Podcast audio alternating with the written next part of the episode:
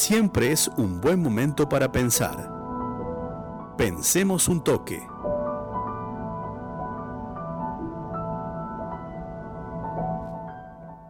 Bueno, ¿de qué podemos estar pensando? ¿En qué, mejor dicho, podemos estar pensando en la economía despierta? Pensando un toque en el Mundial.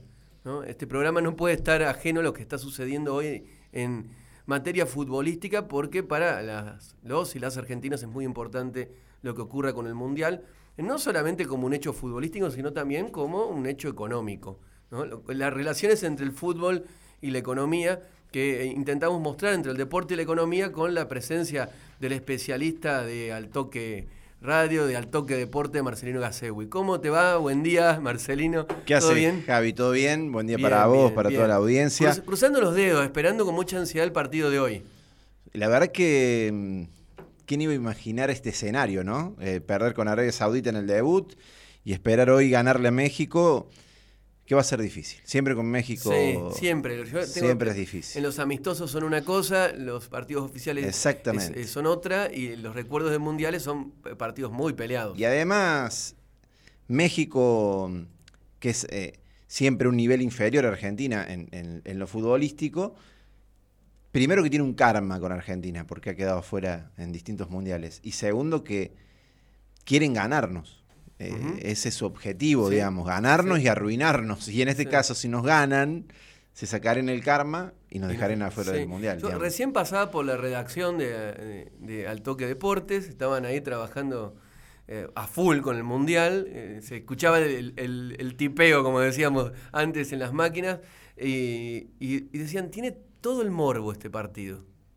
todo el morbo. El técnico, Tata Martino, argentino, eh, parece ser que va a jugar como titular Funes Mori. Exactamente. Eh, tiene todo el, morbo para el titular del otro día. Y además, eh, con el hecho de que Argentina fue como uno de los equipos favoritos y México llegó a Qatar con un técnico totalmente resistido.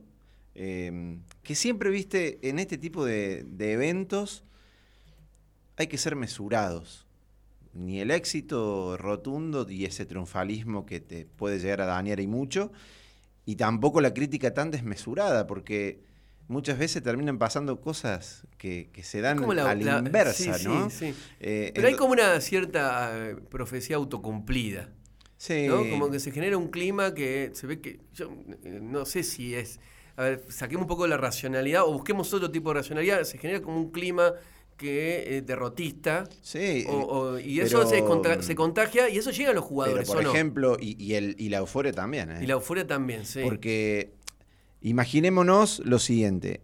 Antes del debut con Qatar, Argentina era uno de los grandes candidatos. Arabia lo pasábamos caminando. Y ya estábamos pensando en los más difíciles, en que eran México y Polonia, que ya Arabia ya era un trámite. Y a las 9 y 10 de la mañana, es decir, dos horas después con la derrota consumada, ya quedamos afuera del Mundial. Sí. Ese es eh, el... Hasta que Alemania pierde con Japón y decimos, ajá, mira, No, ah, hasta que empatan México y Polonia a la tarde. Y después Alemania pierde con Japón y, decimos, y ah, después pierde, que son... Exactamente, pero digamos, de ese triunfalismo y de ese exitismo a la derrota. Y ya eh, vos después empezás a ver que Messi no está bien, que Messi no está al, al, al 100%, de que el plantel no está bien anímicamente, de que Vos hoy salís a la calle a hacer una encuesta y Argentina ya... Está fuera. Ya está fuera y no, no solamente que está fuera, sino que ya dejó de ser candidato. Pero bueno, quedan 90 minutos muy difíciles. Esa es la realidad y lo vamos a, lo vamos, a, sufrir. Lo vamos a sufrir. Lo vamos a sufrir probablemente. Ojalá sea un partido fácil. Ojalá, en, ojalá. En, su desarrollo, pero lo vamos a sufrir. Y en un mundial muy especial. Muy especial. Con cosas extrañísimas. Se están viendo cosas muy extrañas. Eh, desde hace tiempo que Occidente le viene dando la espalda a este mundial, con eh, críticas a, Qatar, a la FIFA, si bien la FIFA es Occidente, pero críticas no soporta Occidente que hoy el mundial esté eh, en el mundo árabe, ¿no? Entonces se ve, por ejemplo, la poca presencia de hinchas europeos. lo dicen quienes están allá. Hoy cuando vos sabes ver los mundiales repletos de hinchas europeos, un espaldarazo muy grande, más allá de todas las críticas que ha tenido este mundial. Y no es casualidad, porque estamos viendo eh, un mundial El más caro de la historia, Javier. Este es, sin lugar a dudas, el más caro de la historia. 200 mil millones de dólares. 200 mil. Invirtió Qatar para... Casi, casi, casi una, deuda de... La, mitad del PIB de Argentina y, casi la deuda externa que tiene Argentina. Bueno, eso invirtió Qatar para, para manejar el Mundial. Aeropuertos nuevos, estadios nuevos, autopistas, toda una infraestructura nueva que después se va a desmontar, pero Qatar llegó, recordemos cómo llega Qatar a ser eh, sede del Mundial. Sospechado de poner coimas. Sospechado de, de, poner coimas y además eh, en el Palacio del, Liceo es donde se define la, la, presencia mundialista, porque con Sarkozy, en ese momento presidente de Francia, el emir qatarí y todo su, equipo, se juntan con Sarkozy pidiendo que intervenga, en ese momento Michel Platini era el presidente de la UEFA y Joseph Blatter el presidente de FIFA, ya eh, Qatar metido en Francia, ya tenía el PSG, eh, estamos hablando de hace 11 años atrás, ¿no? 12 años atrás. Es ahí cuando empieza Qatar a mover sus tentáculos para llegar a ser mundialista año 2010, gana, ya sabemos todo, el FIFA Gate con sobornos de por medio, llega un nuevo presidente, Jan Infantino, y lo sostiene. No solamente que lo sostiene, sino que arma un maridaje, porque hoy son estratégicos y hay un maridaje, salió a defender, salió a decir que, por ejemplo, antes que arranque el Mundial, Jan Infantino dijo que Europa debería revisar sus 3.000 años. Sí, sí, lo escuché. Antes de eh, salir a criticar a Qatar. Pero este marideja es de conveniencia, Javier, ¿no? Porque hoy el dinero lo tiene Qatar, porque es el que ha eh, llegado a manejar el Mundial. Y también acá viene algo importante. Qatar logra imponerse en el mundo árabe siendo el más pequeño de los países del mundo árabe. Porque, y acá vengo a contarte un poquito la historia, ni Arabia Saudita, ni Emiratos Árabes Unidos, que son eh, las dos potencias de esa región, tienen el Mundial y sí lo logra tener Qatar, con todo lo que esto implica, ¿no? Entonces eso es, y ya, después, para ir finalizando, lo que se viene, porque ya se está proyectando lo que se viene en el mundo del deporte y particularmente de la FIFA, pero vamos a, a recorrer un poquito de la historia de Qatar. Me pediste en la previa, cuando armábamos en la producción, que contemos un poquito de Qatar, ¿no? Su economía, cómo... Sí, que este es un programa de economía. ¿Cómo es Qatar, no? O sea, yo eh, creo que las vinculaciones entre el deporte, la economía y la política siempre son muy fuertes. Hemos hablado en esta columna, por eso pensamos un toque el deporte y el negocio. Siempre son muy fuertes y también juegan en el estado de ánimo de la gente. Es decir, Vemos, por ejemplo, eh, récord de venta de televisores en un mundial. ¿no? Cada cuatro años hay un montón de, argentinos que, que renuevan el televisor. Eso tiene un impacto económico. Y, bueno, y también queremos conocer eh, algo de Qatar. Algo ¿Cómo es Qatar? Eh, ese pequeño país de Oriente. Imaginémonos, son 12 Uruguay. Digamos. Es decir, perdón, 12, más, 12 veces más chico que Uruguay. 12 veces más chico Es decir, Uruguay es 12 veces más grande. Y ahí me corrijo. Imaginémonos lo chiquitito que, ¿no? Sí. Porque es, para que están escuchando y en algún momento vayan al mapa, es una península que está en el Golfo Pérsico, muy chiquitito. Tiene 12.000 eh, kilómetros cuadrados, Qatar. Y hoy tiene 2.700.000 habitantes. Poquito. Muy poquito, de los cuales y acá viene lo importante. O sea, es una ciudad de Córdoba, un poquito más que una ciudad de Córdoba. Exactamente, y 300.000 son originarios. El resto son expatriados que han ido ahí a trabajar. Eh, muchos llegaron para el Mundial, por ejemplo, pero son muy poquitos los originarios. Y vamos a, a estamos en el 2022, vamos a retroceder 100 años.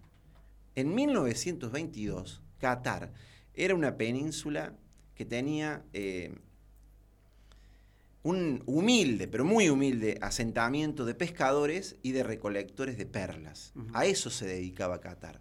Y tenía no más de 25.000 habitantes. Me están escuchando bien, ¿no? Era muy chiquitito, 25.000 habitantes y una economía que dependía de la pesca. de, subsistencia. De la subsistencia. ¿Qué pasó? se genera una gran crisis económica catarí, porque Japón empieza a producir lo que es eh, la producción de perlas. Y esto generó una fuerte crisis económica en Qatar, que se tuvieron que ir. Muchísimos cataríes originarios se van de ahí quedando, según Naciones Unidas, en la década del 50, 15.000 solamente habitando en la península. Ahora, hay tres cambios notorios en Qatar que lo hacen hacer hoy el país más rico del mundo. Bueno, yo veía los rascacielos en, las imágenes, o sea, en 50 años tenemos esos rascacielos. ¿cómo pasó, ¿Cómo pasó de ser una aldea en 100 años? Porque vamos, lo, lo, retrocedí 100 años, ¿no? ¿Cómo pasó una aldea de pescadores y recolectores de perlas a ser hoy uno de los países más ricos del mundo? Bueno, tres sucesos muy importantes. El primero, el descubrimiento del petróleo. Siempre eh, ahí en esa región, Arabia Saudita, era eh, quien dominaba en la producción petrolera, lo sigue siendo, hoy uno de los países más ricos en la producción del petróleo, pero en 1939 se descubre uno de los yacimientos más importantes del mundo y estaba en las costas de Qatar. Primer suceso importante. Segundo suceso importante, en la década del 70 se descubre un yacimiento de gas. Escuchen estos números. Qatar les dije que tiene 12.000 kilómetros cuadrados. Su yacimiento es de 6.000 kilómetros. Qatar está sobre gas. Está sobre gas. Y hoy pasa a ser detrás de Irán, que también está en, la región, y detrás de Rusia, uno de los más importantes productores de gas del mundo. Yo empiezo a, cerrarme porque la FIFA, con los intereses económicos y políticos, le dice a Qatar, sí, hagan el Mundial. Háganlo ustedes. Háganlo ustedes. Me empieza a cerrar todo ahora también. Ahí está, petróleo, gas, pero también hay un hecho político que es determinante. En 1995, Qatar está gobernada desde hace 150 años por la familia Al-Thani. es, hoy su emir es uno de los hijos y de los nietos y de los bisnietos de esta familia que desde hace 150 años gobierna y maneja Qatar. En 1995, el actual eh, emir le hace un golpe de Estado a su padre. ¿Pero por qué le hace un golpe de Estado? Porque su padre no era, eh, no tenía una mirada de aislarse, sino que estaba bajo el dominio de Arabia Saudita, el país fuerte de la región. Entonces Qatar tenía petróleo, tenía gas, pero no estaba internacionalmente posicionado como para salir a jugar en las grandes ligas. ¿Qué ve el hijo? Tenemos todo. Lo que hace falta acá es empezar a gobernar nosotros. Su padre viaja a Suiza, una cuestión de negocio, cuando vuelve se encuentra que su hijo era el nuevo emir. Y ahí se da el cambio rotundo de Qatar. Ahí se transforma Qatar. ¿Qué empieza a hacer eh, en 1996? Un año después, Qatar empieza a exportar gas licuado. Y el primer barco viaja hacia Japón. Y ahí nace un nuevo país. Se transforma en lo que es hoy Qatar.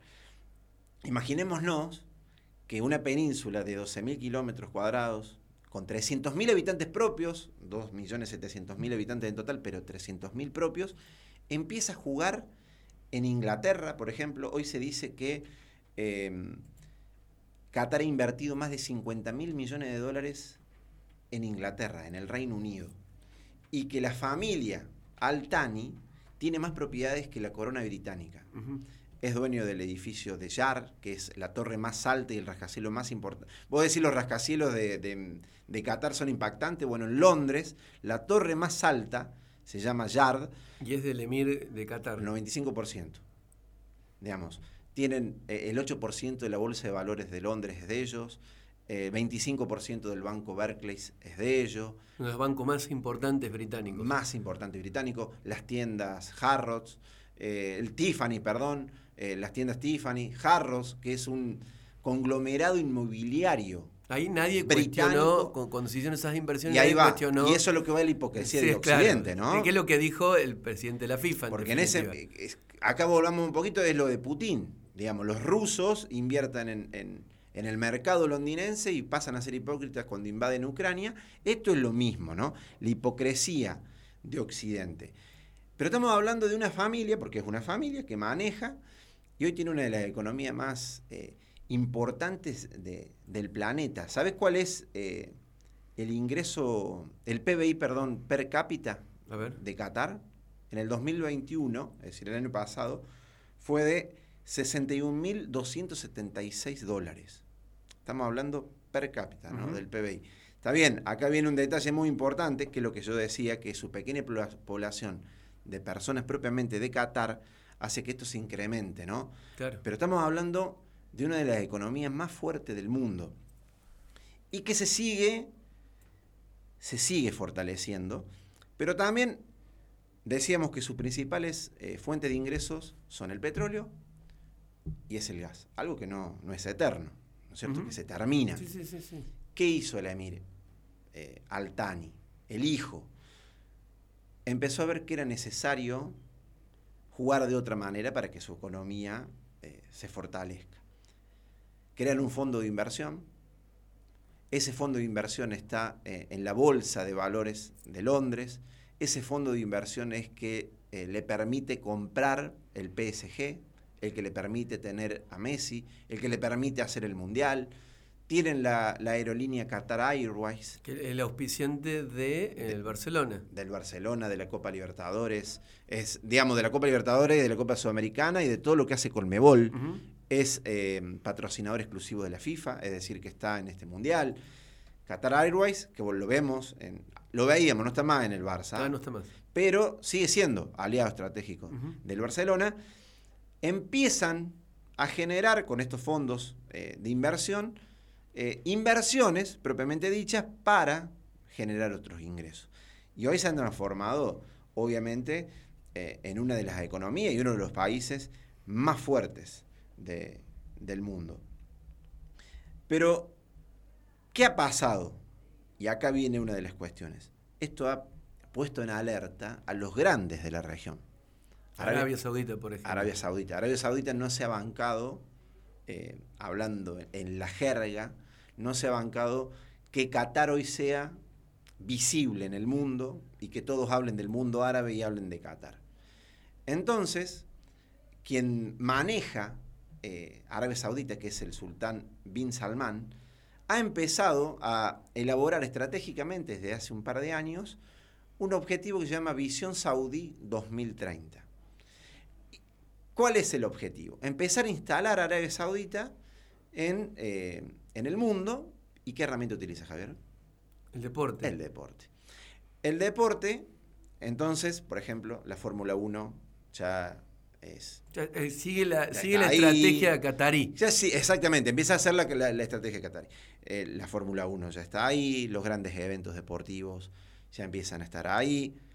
Y acaba de hacer una de las inversiones más importantes de su historia, y acá viene una especie de bonus track, y que nos trae a nuestro ídolo indiscutivo actual, que es Lionel Messi. Vos no sé si sabías que Lionel Messi es la cara visible de Arabia Saudita. Sí, lo leí esta semana en, algunos matutinos. Bueno, salió ahora porque en la previa del partido en Arabia Saudita eh, salió que Messi es la cara visible de Arabia Saudita. Esto generó muchas contradicciones y muchos enojos también, porque Muchos critican a Messi que sea la cara visible de un régimen que también vulnera los derechos. Porque si hablamos que Qatar vulnera derechos, Arabia Saudita también, vulnera derechos. Entonces muchos no se han bancado. Por, empezar, no son democracias. No son democracias. Eh, bueno, por ejemplo, está el caso de, del asesinato del periodista Jamal Khashoggi en la embajada turca de, de Arabia Saudita, donde fue torturado y asesinado por ser contra Arabia Saudita, ¿no? Entonces estamos hablando de un régimen. Leonel Messi, la cara visible. La IA informe que Messi aparece en la televisión saudí, que está en los pantallas LED sauditas, en los carteles, en las redes sociales. Y no solamente ahí, viajó a Arabia Saudita a principio de este año, con el objetivo, y acá viene una de las cuestiones, con el objetivo de empezar a promocionar turísticamente a Qatar. Entonces, por ejemplo, se lo pudo ver a Messi en su Instagram con una publicación colaborativa con eh, el Ministerio de Turismo de Arabia Saudita, publicando visita a Arabia Saudita y mostrando las, las playas del Mar Rojo, los lugares más eh, emblemáticos y artificiales. ¿Por qué? Porque han armado todo artificialmente. Estamos hablando de pleno desierto. Sí, sí, sí. sí. Estamos, armando, estamos hablando que ahí es arena. Todo artificial. Eh, y Messi es. Lo, he visto, lo he visto. Eh, eh, han armado el, el, ¿Cómo se llama? Nieve artificial, por ejemplo. Hay un lugar que, se llama. Acá lo voy a, lo voy a buscar porque es muy interesante. el nombre del lugar es Riyadh Season. Es un lugar artificial donde vos tenés dos meses para recorrerlo. Imagínate la inmensidad. El tamaño que tiene. Mira, el tamaño. Messi lo promocionó. Es uno de los lugares que, que promocionó. Allí se construyeron una ciudad en las afueras de la capital de Riyadh para esto. Han hecho una réplica del Times Square de Nueva York. Hay eh, nieve artificial para que es, delirante. es delirante el mundo. No, es delirante. Realmente es delirante hasta fascinante. Sí, fascinante, exótico. Sí, Quizá la palabra correcta, no delirante, sería exótico. Entonces voy a decir, che, eh, que acá también entran las contradicciones, voy a decir, che, tanta hambre en el mundo, tantas cosas que pasan, y se eh, la plata se, se utiliza para estas cosas. Pero bueno, el tema es que el contrato de Messi está bajo siete llaves, nadie sabe cuánto es, lo que cobra Messi para ser la cara visible de Arabia Saudita. Cristiano Ronaldo le dijo que no. Eh, eso también ha llevado a especular cuánto sería lo que gana Messi. A Cristiano le ofrecieron 6 millones y medio de dólares anuales. Y Cristiano dijo que no, que no quería ser la cara visible de Arabia Saudita. Entonces muchos empiezan a especular que tal vez lo que esté ganando Messi en este momento, a vos que te interesan los números, van y buscan el contrato de Beckham, porque Qatar empezó hace mucho a promocionar el deporte, y su cara visible, como la de Arabia Saudita hoy es Messi, la de Qatar fue Beckham. Jugó en el PSG, cuando Beckham ya estaba por eh, casi a punto de retirarse. caso. Fue eh, el promotor de la marca Qatar. En 10 años que duró el contrato, Beckham recibió 200 millones de dólares se dice que lo de Messi es muchísimo más que eso. Estamos hablando de muchísima plata. Y el último bonus track, para cerrar la columna del día de hoy, otro de los que no se bancó eh, la llegada de Messi a Qatar y de que el mundo mire a Qatar fue Emiratos Árabes Unidos, que ya desde hace mucho tiempo viene manejando eh, una, una, fuerte visibilidad deportiva. También la Fórmula 1, grandes eventos de tenis, el Mundial de Clubes, se ha hecho muchas veces en Abu Dhabi, pero la AFA ha firmado uno de los contratos más importantes de su historia, tampoco se conoce el número, tampoco se conoce el número, pero ha firmado uno de los grandes contratos y se dice el más grande de su historia, lo que ha hecho que unas semanas antes del Mundial de Qatar, Argentina esté en Abu Dhabi y que juegue un amistoso con Emiratos Árabes. ¿Qué se dice en el, eh, ahí, en esa interna? Es decir, bueno, está bien, vos te vas a llevar a Messi un mes, vos lo vas a tener ahí, vos vas a tener el Mundial, pero yo me lo traigo una semana para mí, que todos hablen de Messi en, ahí, conmigo, acá, en Emiratos Árabes Unidos, le pago muy bien a la selección argentina y quedamos un poquito contentos. También ahí va a ir la Copa, eh, la Supercopa Argentina, el campeón de la Copa Argentina y el campeón del torneo argentino, que ahora se modificó por el lío que se armó, no sé si sabías, porque sale campeón patronato que le gana Talleres y se ve que los, los Emiratos no se bancaron, que venga patronato con Boca y le están buscando otra figura. Pero Chiqui Tapia le vendió la final de la Supercopa Argentina a Abu Dhabi, es decir, que dos campeones argentinos jugando en Abu Dhabi. Una cosa que vos decís, che, ¿cómo puede ser? Eso, es, más que exótico. El dinero todo lo puede. El dinero todo lo puede. Y acá cierro, y acá cierro. Dijimos que eh, Arabia Saudita armó su plan, su proyecto de Visión Saudí 2030. Bueno, quiere quedarse con el Mundial de 2030. Y van a hacer todo. Entre vecinos va a ser la cosa. Sí, va a hacer todo lo posible para quedarse con el Mundial. ¿Y saben qué? ¿Quién empezó a jugar muy cerquita de Arabia Saudita? Jan Infantino, el presidente de la FIFA. Ya está empezando a ver los petrodólares, ya está empezando a ver el dinero y ya está empezando a ver si eh, En el 2025, 2030, que es el mundial que quiere organizar Uruguay, Argentina. Paraguay y Chile. Sí, o sea que olvi- olvidémonos de ese mundial. En realidad, hay, hoy hay fuertes si candidatos. es por plata, eh, Hoy hay fuertes candidatos que son España, Portugal y Ucrania, sí. esos tres. Chile, Argentina, Paraguay Sí, Uruguay. eh, nosotros ba- basándonos en los, en los 100 años de los mundiales, ah, eso no va a importar. No, olvídate. Y La nostalgia, y no, importa, no, no Saudita. paga, no garpa eso. En el 2030, pero vos me decís, che, otra vez en el mundo árabe, si en el 2022 acaba de estar Qatar. Claro, no Vamos, importa. en el 2025 lo sabremos, Sí. porque un año antes del Mundial de Estados Unidos se va a definir el Campeonato Mundial de 2030 y el del 2034. Y ahí veremos si Arabia Saudita o no se posiciona para alguna de estas dos Copas del Mundo. ¿Cuál es la cara visible que está promocionando? Y acá entra la gran contradicción, porque todos queremos que, va, queremos que el Mundial se haga en nuestra región y quién no es nuestro estandarte. Messi. Messi, pero es la cara visible. Pero es la cara visible de Arabia Saudita. Entonces ahí entra una de las grandes contradicciones del deporte y el dinero. Bueno, gracias por, No, a- por por ayudarnos favor. a entender esta otra cara del Mundial de Qatar, que no sé si es la que está pesando más. No, Creo, creo que quizás sea así. sí, en realidad cuando empieza a rodar la pelota, eh, ya lo dijo Galeano.